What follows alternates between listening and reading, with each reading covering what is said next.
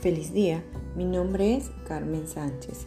El audio que hoy escucharás tiene que ver con una infografía que describirá la teoría de la gestal y la psicoterapia grupal psicodinámica. Esta es una actividad que tiene que ver con la materia de teoría de los tratamientos dirigida por el licenciado Eduardo Moronta en la Universidad Bicentenaria de Aragua, Núcleo Puerto Ordaz.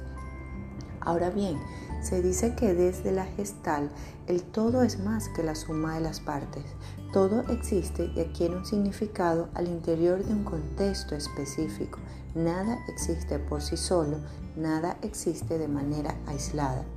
Desde la psicoterapia grupal se refiere a un grupo heterogéneo de intervenciones psicológicas que se derivan de la teoría psicoanalítica.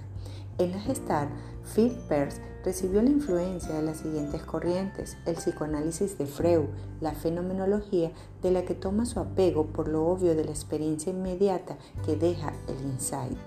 En la psicodinámica y la terapia grupal, los teóricos pioneros en fundar este principio básico y su aceptación es Fritz Rels, sobre todo en las instituciones escolares donde se vio forzado a trabajar con grupos pequeños. Aquí podemos definir la terapia grupal define un proceso que desplaza el discurso problemático de lo individual hacia lo grupal, donde se dan cuenta de las deformidades que otros también tienen, ayudando a identificar al terapeuta sus propias aficiones. En la terapia gestal, el cliente aprende a confiar en sí mismo, obteniendo un desarrollo óptimo de su personalidad, madurando y dándose soporte a sí mismo. Esta terapia se enfatiza en el presente, en el aquí y en el ahora.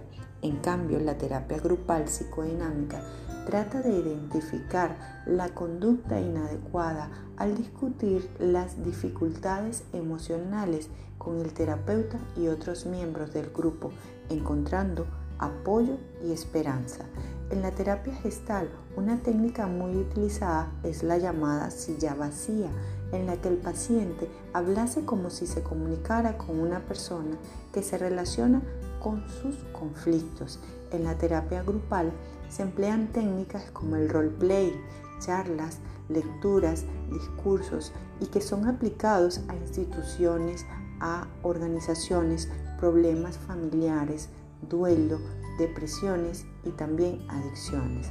El rol del terapeuta para ambas terapias debe ser genuino, confiable y afectuoso, que estimule el insight en el consultante al darse cuenta de sus conflictos, así como proporcionar una realimentación de apoyo y sostén al paciente.